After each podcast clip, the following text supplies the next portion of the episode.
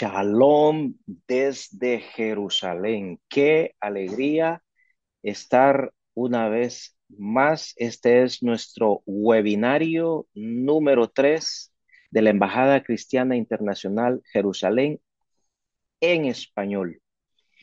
Y hoy eh, tenemos el privilegio de la compañía del director y representante nacional de la Embajada Cristiana Internacional Jerusalén en Bolivia, particularmente la sede basada en Santa Cruz, una comunidad pujante que ama en primer lugar a nuestro Señor y este amor se comunica para con el prójimo en Bolivia, pero trasciende fronteras y llega a ser manifiesto aquí, en Israel, desde donde les saludamos. Hemos visto este video que eh, preparamos hace algún tiempo con la idea de mostrar en la práctica cómo bendecimos a Israel. Déjenme contarles que esto eh, surgió precisamente en una conversación con un querido amigo. Él es judío y él me hacía la pregunta, ¿qué esperas tú del pueblo judío al venir aquí? ¿Qué esperas tú de eh, tu país que permitió que vinieras, qué esperas de Israel que te recibe, qué pides a cambio de venir a respaldar a la nación de Israel. La pregunta no me tomó por sorpresa, sin embargo, aquello a lo que el Señor me guió a responderle sí me llenó de entusiasmo. Yo le dije, no espero nada, nada de todos ellos a quienes has mencionado, no espero nada de ti. Y él me dice, pero ¿cómo es esto si todos esperamos algo, todos tenemos intereses en la vida y si algo te trajo aquí a Jerusalén, a Israel, algo ha de motivarte. Entonces mi respuesta a él fue, el Dios de tus padres hizo una promesa de bendecir a quienes bendigan a Israel y oren por la paz de Jerusalén. Y mi amigo me dice, pensando yo que tal vez quedaba satisfecho, me dice, ay, me dice, yo escucho decir mucho a los cristianos evangélicos que bendicen a Israel.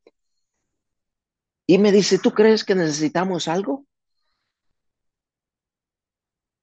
La oportunidad de mostrar que en todo lugar hay una necesidad, pero también testificar de nuestra convicción de que está en el corazón de Dios, que respaldemos al pueblo judío que ha sufrido por cientos y miles de años, porque está en el corazón del Señor. Isaías 41 dice, consuelen a mi pueblo, dice su Dios, consuélenlo. La Embajada Cristiana Internacional Jerusalén es una organización humanitaria. Esta Gracias 40 para las naciones gentiles en favor de la nación de Israel. Hoy nuestro tema es la bendición de poner algo aparte para Jerusalén. Doy la bienvenida al apóstol Alberto Sales de Oliveira. Shalom, shalom, mi querido Miguel Muñoz. Es una bendición estar contigo y participar de este tiempo especial porque estamos separando un tiempo para hablar de algo tan, tan sensible, algo tan precioso, yo creo así, del corazón de Dios. Porque así como la embajada nació en el corazón de Dios, todo lo que mueve la embajada cristiana internacional de Jerusalén es blanco del interés de Dios. Dios tiene un interés muy grande en lo que estamos compartiendo aquí. Para mí es un placer. Muchísimas gracias por la invitación. Estamos aquí en Santa Cruz de la Sierra, tierra de avivamiento y desde Bolivia, corazón de Sudamérica, enviamos un saludo muy especial. Nuestro shalom para ti, para todos los que trabajan contigo, ¿no? Y, y esperando que de verdad el Señor pueda eh, ampliar y multiplicar lo que ya sembró en nuestro corazón, porque tú y yo eh, sabemos y tú y yo queremos que esta obra se extienda a la iglesia del Señor de una forma agigantada para que de verdad esperemos eh, nuestro novio como novia adornada y preparada por el Espíritu Santo, este novio se acerca y este novio es el rey de los judíos y este novio es el rey de toda la tierra, ¿verdad? Un placer muy grande, Miguel, estar contigo. Muchísimas gracias. Si es aquí nuestro interés de conocer, querido apóstol Alberto, cómo es que surgió su conexión personal con Jerusalén, porque escuchamos que Bolivia, bajo su liderazgo, sube todos los años a Jerusalén. Estamos anticipando que eh, en, en próximos días, ya estamos a tres semanas para celebrar la fiesta de los tabernáculos, menos de tres semanas, y aquí estamos esperándoles. Apóstol, ¿cómo surgió su conexión personal con Jerusalén?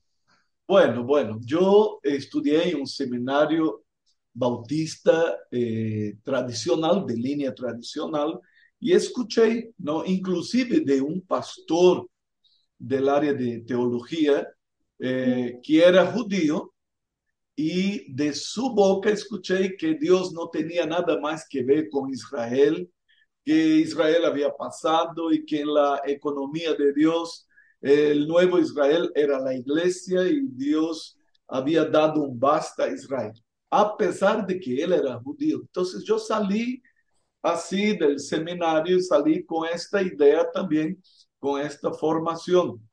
Pero en los fines de los 80 conocí el ministerio de la pastora Valnice Millomes, que fue una tremenda mujer de Dios que estuvo ligada también a la Embajada Cristiana Internacional de Jerusalén. Y fue a través de ella que la semilla de amor hacia Israel, hacia Jerusalén y hacia la Embajada Cristiana, eh, esta semilla fue sembrada en mi corazón. Entonces, eh, los fines de los 80, pero vine a Bolivia en 1989 para pastorear la primera iglesia evangélica bautista en Santa Cruz de la Sierra y eh, afanado en el ministerio, casi que esta semilla fue eh, sofocada, aunque dentro de mí un amor muy grande hacia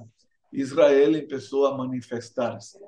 No fue hasta 1998 que me encontré con un ex compañero de seminario bautista, el apóstol René Terranova de Brasil, sí. y él, él fue la persona que reavivó en mí ese deseo. Viajamos a Israel por primera vez en 99 en su caravana y este fue el puntapié inicial para eh, eh, la ampliación del amor, del interés por las cosas de Israel y Dios fue derramando de este amor sobre nuestros corazones, entendiendo todo lo que usted dijo, es verdad, lo hacemos hoy no porque queremos algo de Israel, lo hacemos porque ya hemos recibido demasiado de Israel, ¿verdad? Recibimos la promesa, recibimos la palabra, recibimos los profetas, recibimos, oh, aleluya, recibimos sí. todo. No, nuestra vida en Dios empieza allí, Jerusalén es el centro, el Calvario fue el, el inicio de, de, la restauración de nuestras vidas. Nacimos de nuevo a través del judío Yeshua, ¿verdad? Entonces, eso eh, empezó a despertar no solamente en mí, y algo que yo miro hacia atrás, algo sumamente tremendo que entendí, que el líder es la clave, no el clavo. El líder es aquel en quien Dios va, sobre quien Dios va a derramar esta unción de amor, esta visión para el, el, pueblo de Israel, la visión de Israel, y a través del líder el pueblo puede ser alcanzado. Entonces yo, yo entendí eso y empecé a derramar de lo que yo conocía, de la visión que Dios me estaba entregando, y empecé a enseñar a la iglesia ¿Y cuál no fue nuestra sorpresa? Que Dios empezó a despertar en medio de la congregación un amor muy grande. En 1999, mi esposa y yo fuimos los únicos, parecíamos locos y mucha gente decía, Israel, qué loco, ¿cómo van ahí? Hay guerra y, y había mucha...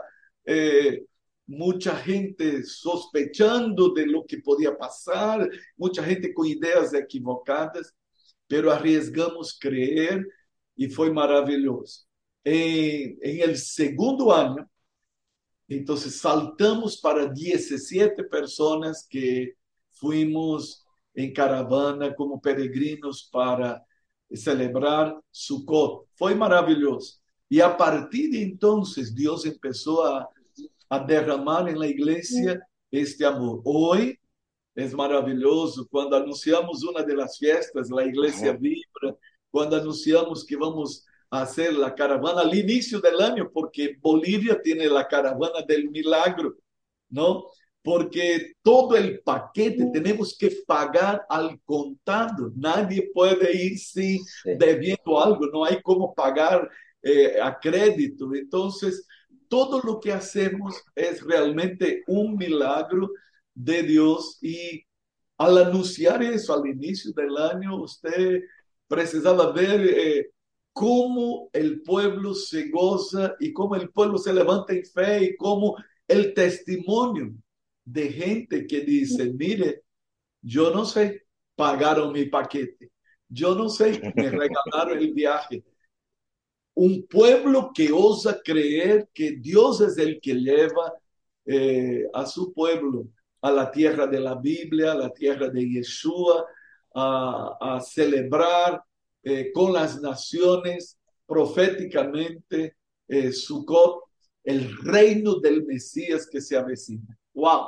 Así es, así es, y ese es precisamente el, el nombre que le hemos dado para este año a nuestra celebración de la fiesta de Sukkot, la fiesta de los tabernáculos, el rey de toda la tierra. Ese es el nombre. Y es eh, importante eh, escuchar este testimonio suyo porque son tantos, son tantos en Latinoamérica eh, que han escuchado este, estos conceptos, esta, esta teología del reemplazo, esta teología de la sustitución, eh, de que llegó a afirmar que la iglesia sustituyó a Israel en el plan de Dios.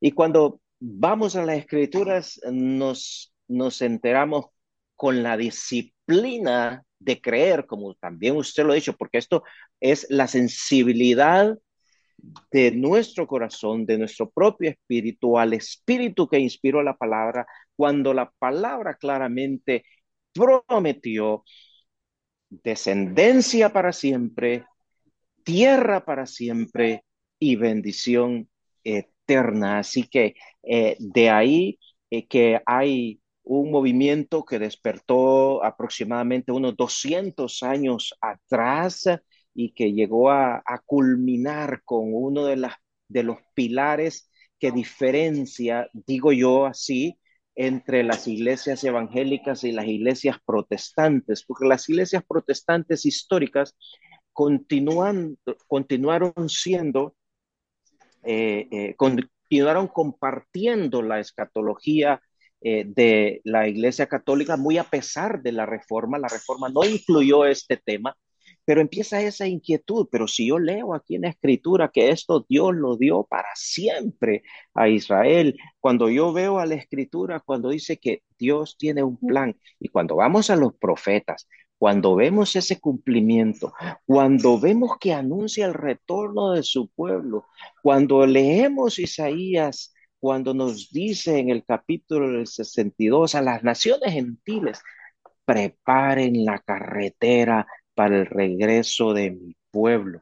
Y si nosotros eh, somos consecuentes con Romanos 11, cuando el Señor dice, llegará el día en que daré un corazón de carne a Israel y creerán. Isaías nos dice, cuando el pueblo retorne les podremos decir, he ahí su Mesías. Importante esto bienvenidos a Jerusalén, aquí una tierra eh, de milagros, una tierra de testimonios. Aquí venimos a, en mucho sentido, a reafirmar nuestra fe, pero hemos venido por fe y la fe nos trajo y el Señor nos honró y nos presentamos a Sucot, la fiesta de los tabernáculos, conforme lo describen eh, los profetas para alabar al gran rey. Sí. ¿Qué ha puesto el Señor en su corazón, querido apóstol Alberto, para guiar a su congregación a bendecir a Israel? ¿Y, cómo, y cómo ha respondido la iglesia a esta alianza? Ah, es, yo cuando participé de la primera caravana con el apóstol, yo vi que eh, se levantaba una ofrenda en la caravana en los días de la celebración. Al final se levantaba una ofrenda eh, para presentar a la embajada. Y yo vi que era, eh, era muy sacrificial porque la gente ya iba con su dinerito contado y a veces, después de haber comprado tanta cosa, ¿no? Por todas partes, de repente yo, yo me di cuenta que la gente daba lo que o sobraba o lo, da, o lo daba muy menguado. Y me dio una tristeza muy grande. Y yo entendí que estaba eh, errada esta forma de hacerlo, que, que la caravana no podía dar el sobrón o, o, o poner una atención de último en algo tan, tan precioso como es el apoyo a la Embajada Cristiana en todo su quehacer, en todo su ministerio. Entonces, en esta preocupación, uh, decidimos, de, eh, yo pensé en mi corazón, es mejor que nos alistemos durante todo un año, que vayamos juntando, juntando, juntando y desafiando el pueblo a, eh, a orar a poner aparte, a entregar ya y hasta como una semilla para eh, el próximo viaje. Yo, decía, yo digo siempre, sembremos porque la cosecha es Dios te va a llevar allá. Y a lo largo de estos años todos que venimos separando continuamente una ofrenda. Entonces hemos visto que la gente dice, yo sembré y aquí estoy en Israel. Eso es algo maravilloso porque eh, la ley de la siembra y de la cosecha, la ley de la bendición a Israel que rebota sobre uno, rebota sobre su casa. Y rebota sobre la iglesia, porque gloria a Dios, cuando empezamos la visión de Israel, éramos una iglesia pequeña, ¿no? Aunque en nuestra denominación bautista acá era la mayor iglesia bautista pero contábamos con 450 personas al inicio. Y justo la visión de Israel llegó con la visión celular, porque empezamos a hacer una transición de una iglesia eh, tradicional para la iglesia celular y ahí empezó una explosión de crecimiento, pero una explosión también de amor y de, de este entendimiento. Con mucho cuidado empezamos a ministrar a la iglesia porque tú, eh, yo creo que tú sabes muy bien la, eh, podemos decir, la difícil eh, postura que uno tiene que tomar entre, por un lado, la te teología del reemplazo y por otro lado, un judaísmo descabellado que termina eh, desviando la iglesia de, de, su propósito de la gracia, ¿no? Entonces, con el mayor temor de no judaizar la iglesia, empezar a traer la visión de Israel sin la contaminación de, de un judaísmo que nosotros entendemos que los de el de hoy día es peor que el que asesinó a Jesús. Entonces, eh, con mucho cuidado y oración, eh, llevando la iglesia a entender eso. Una de las cosas que hicimos y que, gloria a Dios, eh, Dios nos bendijo de una manera tremenda fue el entender el Shabbat. ¿Y por qué celebrar el Shabbat? Y decidimos de una vez por todas, por un lado, no seríamos dominguistas. Y por otro lado, tampoco seríamos sabatistas. Pero ¿por qué celebrar el Shabbat? ¿Y por qué proféticamente anunciar el día del Señor que se acerca? Celebrar a aquel que, que es nuestro Shabbat y que es nuestro descanso. Entonces, ¿qué hicimos? Tomamos el acto profético de la celebración del Shabbat, empezamos a reunirnos los viernes declarando, el día del Señor se acerca declarando: nuestro descanso es Yeshua, exaltando a Él, celebrando y enseñando continuamente a, la iglesia a, a ir al corazón de aquel que dijo, venid a mí todos los cargados y oprimidos y yo os haré descansar, ¿no? Hallaréis descanso para vuestras almas. Yeshua es nuestro Shabbat, Yeshua es nuestro descanso. Eso por un lado. Por otro lado, transferimos la cena que antes llamábamos la cena del Señor, hoy llamamos la cena memorial de la alianza, transferimos del domingo para el Shabbat. ¿Por qué? Porque tanto el Shabbat o la celebración del Shabbat como la cena memorial de la alianza apuntan para lo que ha de venir. Vamos a comer y beber hasta que Él venga. El día del Señor apunta para la venida del Mesías. Entonces unimos los dos actos proféticos de la iglesia en un solo día. Y para poner como la cereza de la torta, ¿no? la cereza del pastel. Sí, del pastel. Decidimos que la ofrenda que se levantara cada Shabbat sería la ofrenda eh, de consolación para Israel. Y que esta ofrenda, sin tocar absolutamente nada de ella, eh, sería para los fines de la embajada, para ampliar nuestra visión, para que Dios pudiera eh, derramar a través de la embajada eh, unción y provisión. Entonces fue así que empezó. Y gloria a Dios. Yo me acuerdo la primera vez que fuimos a entregar nuestra ofrenda a Jürgen y que él no quería recibir porque él dijo, Bolivia, pero Bolivia tan, tan, tan chica, una, una, una nación tan pobre, tan necesitada.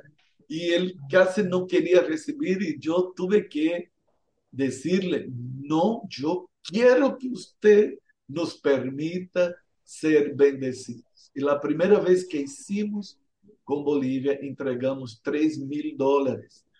Y eso fue una alegría muy grande, fue una siembra que a partir de ahí, querido Miguel, eso fue en aumento. Impresionantemente, cada año que pasaba, ¿no? Nosotros nos alegrábamos y nos asombrábamos de ir llevando cada vez más. Paralelamente, otras iglesias, otros pastores, otros ministerios uh, tienen la bendición de unirse a nosotros en ese ministerio. Hoy no es propiedad de la primera iglesia evangélica bautista. Nosotros tenemos de otras denominaciones, hermanos que continuamente llegan con su ofrenda y dicen, mi ofrenda del Shabbat, mi ofrenda para Israel, mi ofrenda para la embajada.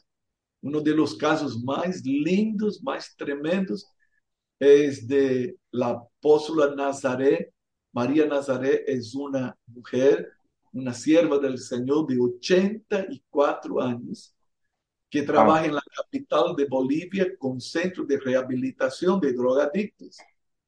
Y wow. cada, cada mes, los primeros 10 días de cada mes, ella dedica para días de adoración. Y todas las ofrendas que ella levanta en esos 10 días de adoración al inicio de cada mes, ella dedica para Israel. Hace eh, un poco, hace un mes atrás, ella se acercó a mí trayendo su ofrenda de, este año. Y hermano, eh, eh, es para llorar, es para reír, de un centro de rehabilitación. Gente muy sencilla. 5 mil dólares me entregó. Y ella dijo, aquí está, y esta ofrenda, con qué alegría, con qué bendición. Entonces, yo veo que lo que Dios empezó a hacer con nosotros, lo está haciendo en otras congregaciones. Y este amor hacia Israel y este amor, ese desprendimiento de para dar a, a la causa ¿no? de la embajada, eso eh, nos mueve el corazón. Somos muy agradecidos al Señor y de verdad estamos aprendiendo que más bienaventurada cosa es dar que recibir. Como usted decía al inicio, no queremos nada de ustedes. ya hemos recibido tanto de parte de Israel. No hay más que sí. recibir. Jesús es el todo, ¿no? La, la redención, la salvación, nuestro novio, el que está volviendo, la alegría de ser parte de, del pueblo de la alianza, de haber sido adoptados en la familia de Dios, de haber sido injertados en el olivo. No, no hay precio más para eso y, y, y somos muy agradecidos. Entonces, en cada Shabbat, toda la iglesia sabe. Te digo que uno de los cultos más frecuentados de la iglesia. Cada viernes, ¿no? Cuando el sol se está poniendo, entonces nos estamos acercando, adoramos al Señor, celebramos la cena memorial, ministramos sobre un tema que tenga que ver con, con el Shabbat, con el descanso, con, con la preparación para la venida del Señor, alistando el pueblo, no la novia, que, se, sabe que se acerca la venida del Mesías. Me, me conmueve escuchar cómo la iglesia ha respondido en apartar algo cada Shabbat, cada viernes.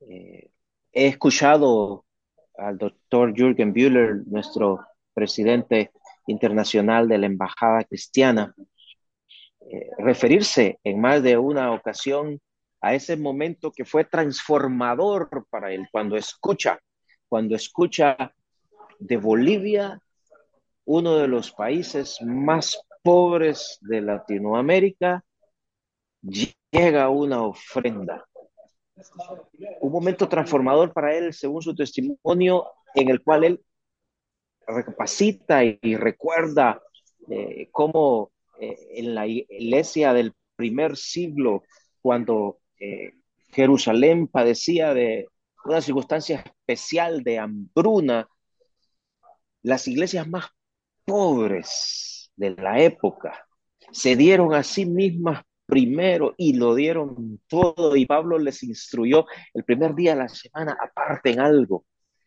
Y este hecho eh, que deja esta enseñanza, eh, la hermana en, en, en, en la capital que, que toma 10 días para estar apartando y, y en medio de, de todo ese desafío ministerial que ella tiene y con su edad, 84 años, y sirviendo de esta forma a personas tan necesitadas y con la disciplina de apartar para bendecir.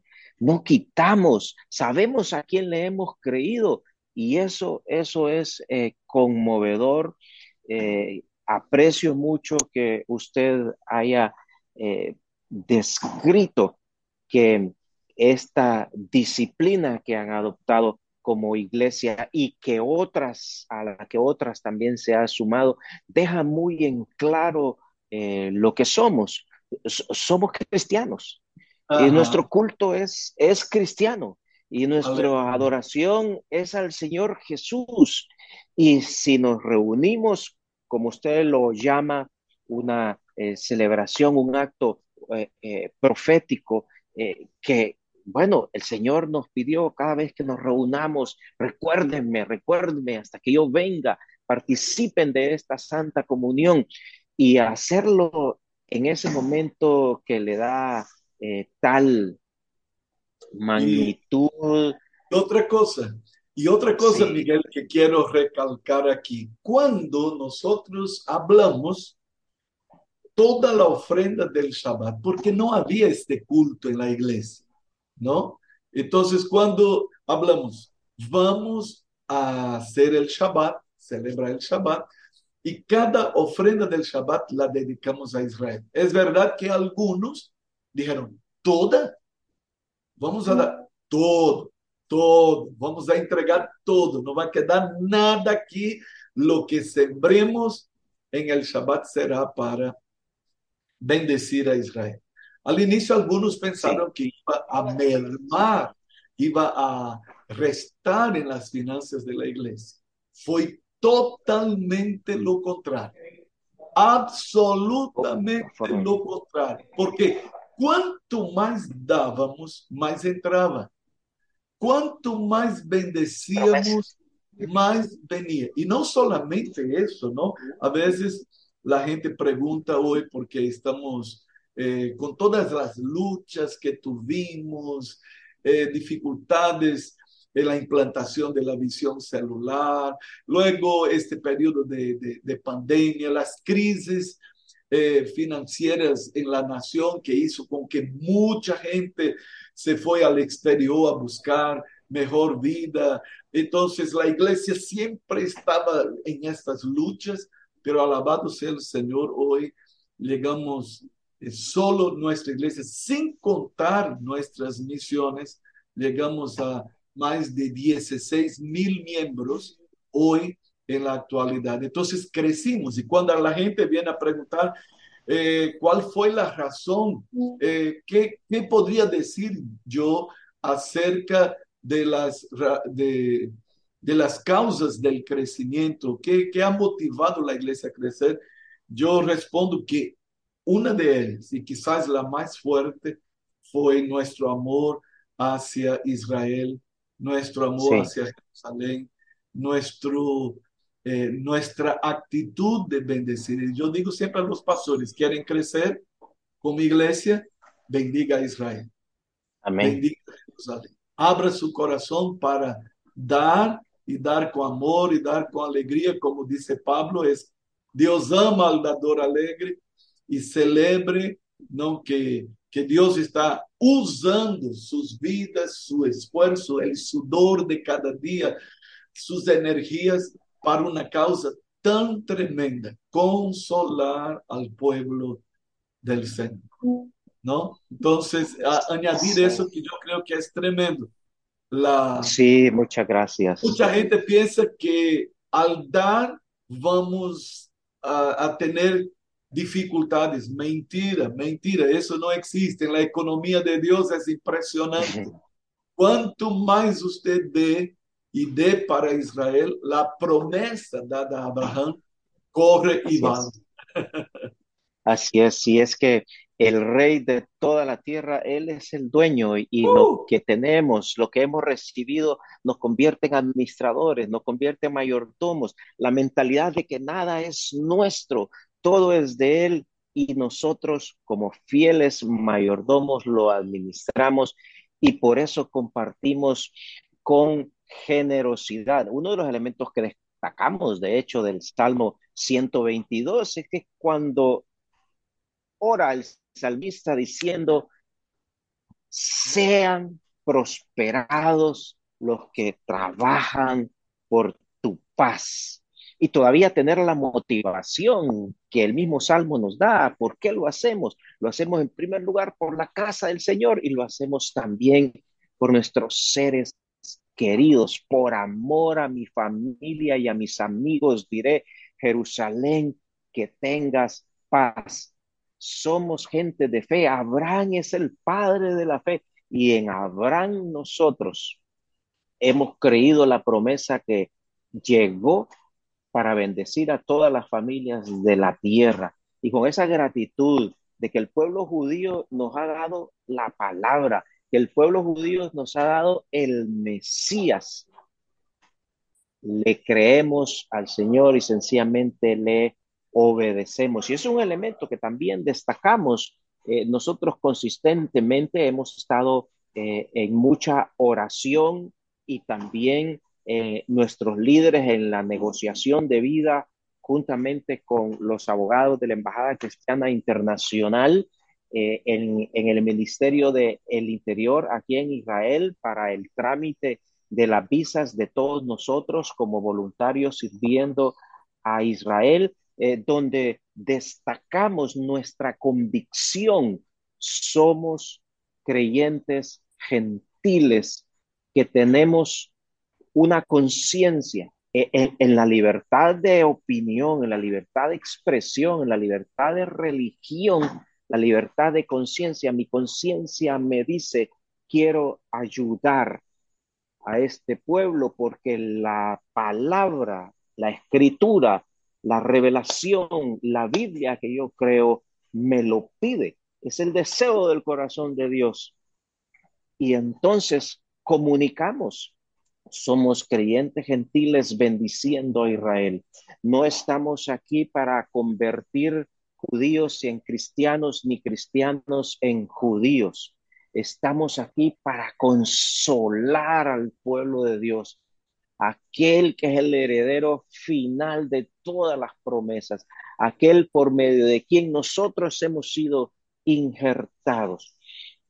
Tenemos una buena cantidad de amigos eh, judíos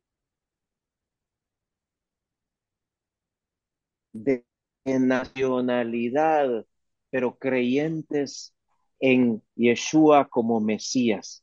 Los conocemos como judíos mesiánicos. Les apoyamos con nuestra oración. Ellos tienen su llamado. Nuestro llamado es a consolar al pueblo de Israel, preparando carretera para su retorno. Por eso el principal esfuerzo internacional de la Embajada Cristiana es levantar fondos para ayudar a judíos de todas las naciones a vivir el cumplimiento profético del retorno a su tierra ancestral. Cuando Israel hace 75 años se independizó y fue reconocido en el concierto de las naciones como un país más con todo su derecho, cualquier cantidad de cristianos alrededor del mundo dijeron, este es el cumplimiento de la palabra. ¿Puede acaso nacer una nación en un día? Ese día se cumplió la profecía y somos testigos desde que, que desde ese día cientos, miles de judíos retornan a Israel. Cuando esta profecía en el templo de Dios, cuando Él diga, se complementa. Y Romanos lo pone en paralelo. También cuando los gentiles lleguen a su número, entonces el Señor cumplirá todo, todo lo que Él ha establecido.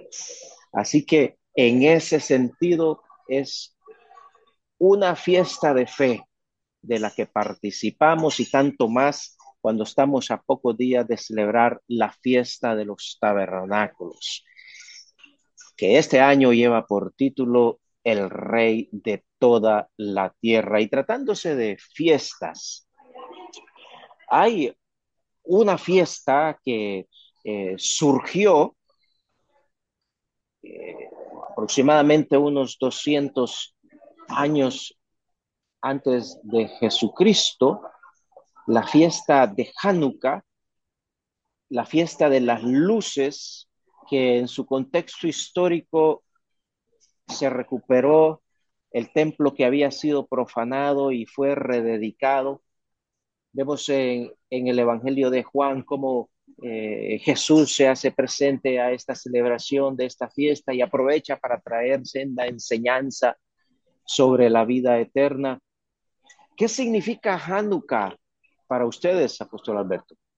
Bueno, y gracias por la pregunta, eh, porque es una de las fiestas que nosotros celebramos, aparte de celebrar las fiestas del Señor, ¿no? Uh, generalmente no celebramos eh, Sukkot porque estamos en, en Israel. Este en Jerusalén. Año, en Jerusalén. Eh, este año, por motivo de salud, yo no estoy viajando, ¿no? Porque eh, por, hasta por medida eh, médica, pero mi esposa sí, mi hijo y toda la caravana está subiendo y estoy aprovechando para celebrar Sukkot con la iglesia, ya que estoy acá. Eh, y celebramos las otras fiestas también, siempre haciendo eh, hincapié en el sentido profético, en el, en el cumplimiento en Jesús y enseñando a la iglesia la importancia de, de entrar en línea con la agenda de Dios, ¿no? con, el, con su calendario. A Hanukkah celebramos a, hace casi 20 años, ¿no? Al inicio celebramos tres días para enseñar a la iglesia el significado y luego pasamos a celebrar los ocho días. Son ocho días de fiesta y la iglesia vibra, casa llena. No llenamos un coliseo con capacidad de más de 2.300 personas. A veces la gente sin poder entrar y durante ocho días celebramos la fiesta. La Hanukkah entendemos que aunque no sea de las fiestas establecidas por el Señor, tiene un sentido sumamente relevante para nosotros en, uh, una vez que despierta a cada uno a la restauración del templo, a la reinauguración del templo. Entonces, como es final de año, y estamos terminando un año, entonces nosotros desafiamos la iglesia a recapacitar en cómo anda el templo del Espíritu Santo, ¿no? En cómo tenemos que hacer la limpieza en todos los ataques que hemos recibido durante el año eh, de parte del enemigo de profanar, de, de man, enmancillar, de dañar el templo del Espíritu Santo y aprovechamos esos ocho días para preparar el templo del Espíritu Santo para el nuevo año que se avecina. Entonces, hablamos del aspecto histórico, mostramos que es una fiesta bíblica, aunque no es de las fiestas del Señor establecidas por el Señor, pero Jesús estuvo ahí en en Hanukkah, celebrando en Jerusalén, y es parte de la historia del pueblo de Israel. No es un cuento, no es un, una invención, no es la realidad de, de lo que pasó y de lo que paralelamente en nuestro espíritu uh, tiene una relevancia muy grande que los cristianos podamos celebrar la fiesta de las luces, las luces que van en aumento. Tenemos una Hanukkah muy grande y cada día prendemos las luces. Una de las cosas que hemos hecho cada año es invitar al cónsul honorario de Israel para prender una de las luces. Y él, su esposa, su familia y algunos de la comunidad judía se quedan impresionados como es ver una cualquier cantidad de gente levantando la bandera de Israel, cantando sí. el, el Hatikvah. No puede creer. En una ocasión eh, conocimos unos judíos que estaban aquí después del servicio militar de turistas y albergamos a ellos y llevamos a ellos a eh, estar en un Shabbat, porque ellos dijeron, ¿ustedes celebran Shabbat? Celebramos y los invitamos. Ellos no podían creer de ver toda una comunidad de bolivianos cantando Hatkivá. Sí, el himno de Israel. Una de las experiencias más lindas y ellos decían, no lo creen, vamos a decir a nuestra gente que hay gente que ama a Israel. Entonces, ese es el más grande desafío, decir a esta gente que ellos no están solos, que pueden contar con nosotros, con nuestro amor, con nuestras oraciones, con nuestra consolación y que estamos al lado de ellos. Entonces, celebrar Hanukkah para nosotros tiene ese sentido, Miguel. Y Dios mediante, estamos esperando que Jürgen venga a estar con nosotros. En varias ocasiones estuvo el, el, el hermano Popov y su esposa también con nosotros, celebrando eh, en varias ocasiones. También el hermano pastor Sergio Frade, de, el portugués que vive en Inglaterra, que fue sí. muchos años eh, instrumentista de la orquesta ahí, de la embajada para celebración de Sukkot. Él ha estado aquí con nosotros y realmente es uno de los momentos altos de la iglesia eh, al final de cada año, preparándonos justamente para eh, empezar un nuevo año con el templo renovado, restaurado, limpiado. Qué alegría y qué privilegio ha sido eh, su compañía, Apóstol Alberto. Quiero agradecer eh, su participación, quiero agradecer su enseñanza, quiero agradecer su testimonio que está llegando a todo el mundo eh, de habla hispana en Latinoamérica, España, en Europa y Guinea Ecuatorial en el África, con la satisfacción, como decía, de escuchar este testimonio que nos deja enseñanza a todos eh, nosotros, eh, recordándonos quién es el Señor de las promesas, quién es el Señor de las profecías, quién es el Señor de los cumplimientos, el mismo, el Rey de toda la tierra, como se ha, mencionado, y tener la uh, gratitud porque este testimonio eh, resultará en la motivación para toda nuestra audiencia. Eh, yo quiero eh, invitar a, a, aquellos de ustedes que están participando de este webinario y son residentes en Bolivia, que se acerquen a la Embajada Cristiana Internacional Jerusalén, Bolivia, representada por la Iglesia del Apóstol Alberto Sales de Oliveira, para dar ese paso de fe al sembrar una, una ofrenda que traerá una cosecha de cumplimiento de promesa, porque es el Señor el que está de por medio, es a Él, es por Él y todo por su causa. Y a todos los demás fuera de Bolivia, en cualquier otra parte del mundo, invitarles a que participen de esta bendición a través de nuestra página web bendiceaisrael.com. Bendiceaisrael.com es eh, nuestra página donde usted puede tener la oportunidad hoy mismo de apropiarse de esa promesa, de hacer suya la respuesta. No espero nada de Israel. No espero nada de nadie.